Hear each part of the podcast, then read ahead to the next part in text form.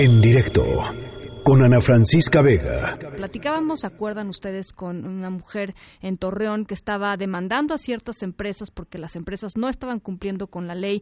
La ley dice que cuando un familiar desaparece y está formalmente desaparecido, como reconocido formalmente como desaparecido, tiene derecho por ley de que la empresa le continúe pagando el salario de la persona desaparecida a la familia. ¿Por qué? Pues porque muchas veces las víctimas tienen que eh, pues dejar sus propios trabajos, las familias de las víctimas, para buscarlos, ¿no? Ese es un pequeño eh, ejemplo de por lo que tienen que pasar las víctimas en este en este país un ejemplo que evidentemente pues nos hace pensar mucho en qué está haciendo eh, las instituciones que hemos construido como mexicanos eh, como mexicanos para combatir la impunidad y para que a las víctimas se les reconozcan los derechos que se les tienen que reconocer. Bueno, pues hace unos días eh, una eh, mujer eh, defensora de los derechos humanos, activista, especialista en, en, temas de género, Jacqueline Loast,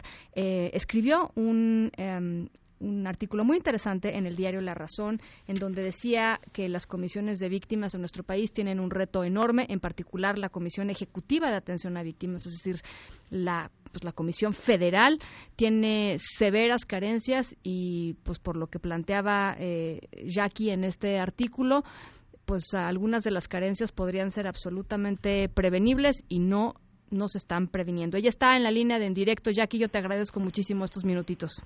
¿Qué tal? ¿Cómo estás? Pues muchísimas gracias por la oportunidad de poder hablar de este tema de las víctimas. Creo que a México nos duelen muchas cosas, pero indiscutiblemente las víctimas pues son aquellas que están colocadas en una situación en donde no querían estar. Nadie quiere ser víctima de un delito, nadie quiere ser víctima de una violación de derechos humanos y por eso es que el Estado crea eh, la Comisión Ejecutiva de Atención de Víctimas, la federal, como bien tú dices, y además que tienen que existir estas comisiones también a nivel estatal, es decir, en cada una de las entidades federativas.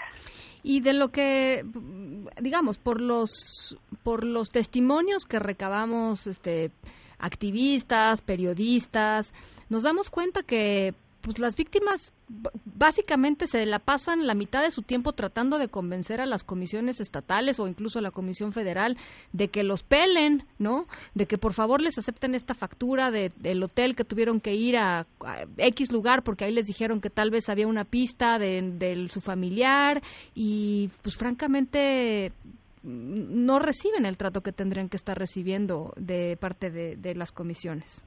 Mira, así es. Eh, digamos que eh, lo primero que tiene que hacer el Estado es reconocer la calidad de la víctima, ya sea una víctima directa, una víctima indirecta o una o, o, que puede ser una víctima por la por el hecho victimizante en el que estuvo ella, su familia, un amigo, una amiga, en fin, el entorno en donde está. El Estado debe de garantizarles inmediatamente asistencia justicia, protección, reparación integral y algo muy importante que las víctimas piden constantemente y es conocer la verdad, saber qué, qué pasó en el entorno que me puso a mí en esta situación o que puso a mi esposo, a mi hijo, a mi hija. Hoy tenemos un tema de mujeres desaparecidas, eh, de mujeres violentadas y por supuesto que estas víctimas indirectas pues quieren conocer la verdad, es el derecho a la verdad. Y es, eh, eh, es, es de ahí que escribo este artículo en donde hago un llamado a, dos fases principalmente. Una es a la Comisión Ejecutiva de Víctimas para que el titular se presente ante el Senado y eh, dé un informe de los hechos. Y por otro lado es que ya se dieron los tres nombres de las personas que pueden ser los próximos titulares de la Comisión de Víctimas de la Ciudad de México, en donde la jefa de gobierno, pues eh, antes de que termine el mes de mayo, tendrá que nombrar a la persona titular y que tenemos ya pendientes de por sí el nombramiento de la persona eh, que estará al frente de la comisión de búsqueda, porque la comisión de búsqueda y la comisión de atención a víctimas van de la mano precisamente en este acompañamiento jurídico y de reparación del, del daño de las de las víctimas, ¿no? Eh, pues una agenda como la que hemos platicado ya desde hace tiempo, Jackie, es una agenda amplia en donde parece ser que si no se empujan los temas, este, pues no sé si desde los medios o qué pasa, este, las autoridades van pateando el balón, ¿no? Hasta que hasta que ya no les queda de otra. ¿Cuál sería tu evaluación de la actuación de Jaime Rochín como comisionado ejecutivo de atención a víctimas? Mire, yo indiscutiblemente eh, reconozco que la misión no es fácil, es decir, estar eh, frente a uno de los problemas más graves que tiene este país, que es la atención a las víctimas, no es una responsabilidad sencilla. Pero también me queda muy claro que es una responsabilidad que uno asume, que uno toma. Totalmente. Y me parece que eh, desde ahí ha faltado atención a las víctimas. Hay un reclamo constante sobre el protocolo qué ha pasado con el protocolo de atención y además en México cuentan con el Sistema Nacional de Atención a Víctimas, que digamos que es el organismo supremo que tiene como objetivo principal construir los mecanismos de coordinación entre las dependencias públicas para la formulación de políticas públicas.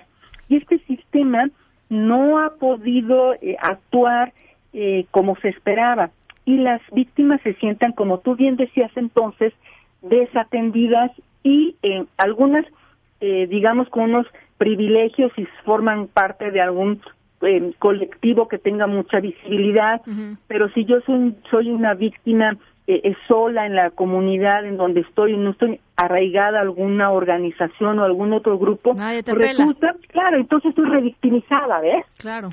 Y entonces, eh, parte... Que han de ser la gran mayoría, eh, Jackie, porque digo, los colectivos visibles, vocales, este, pues tampoco son tantos, ¿no? Este... No son tantos, no son tantos, y además hay mucho miedo por parte de las víctimas a dónde acudir, y es por eso la creación de la Comisión de Víctimas, que tiene un solo objetivo, atender a las víctimas y acompañarlas para que alcancen la reparación del daño la verdad y la justicia.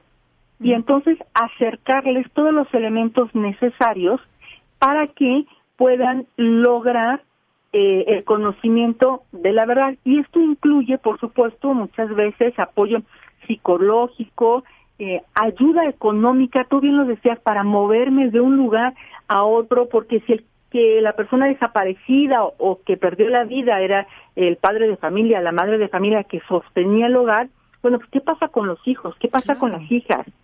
Y por eso existe la comisión de víctimas que tiene que estar ahí acompañando, asesorando y asegurándose que se llegue a buen término y así irle dando salida a todo este tema que nos duele. Eh, es decir, apenas eh, ayer hubo una disculpa pública por el caso de Lesbi en la UNAM. Sí, sí. Eh, pero pues imagínate a la mamá tanto tiempo que tuvo que pasar. ¿Dónde está la comisión de víctimas? Ella que fue visible, ¿cuántas otras no? Entonces creo que el Estado y la sociedad tenemos que estar exigiendo la reparación del daño, la verdad y la atención a las víctimas, porque las víctimas son eso, víctimas y son inocentes. Pues eh, interesante y muy pertinente me pareció tu reflexión en la razón del 2 de mayo. La voy a subir a, las redes sociales para que lo puedan lo puedan leer, le puedan echar un, ojito. Por lo pronto yo te agradezco mucho, Jacqueline, estos minutitos para en directo. Pues muchísimas gracias, Ana Francisca, y como siempre, a la orden, muchas gracias por tocar estos temas que a todas y a, y a todos nos importan tanto. Gracias, Jackie. Buena tarde. Buen Buena tarde. Un abrazo. En directo, con Ana Francisca Vega.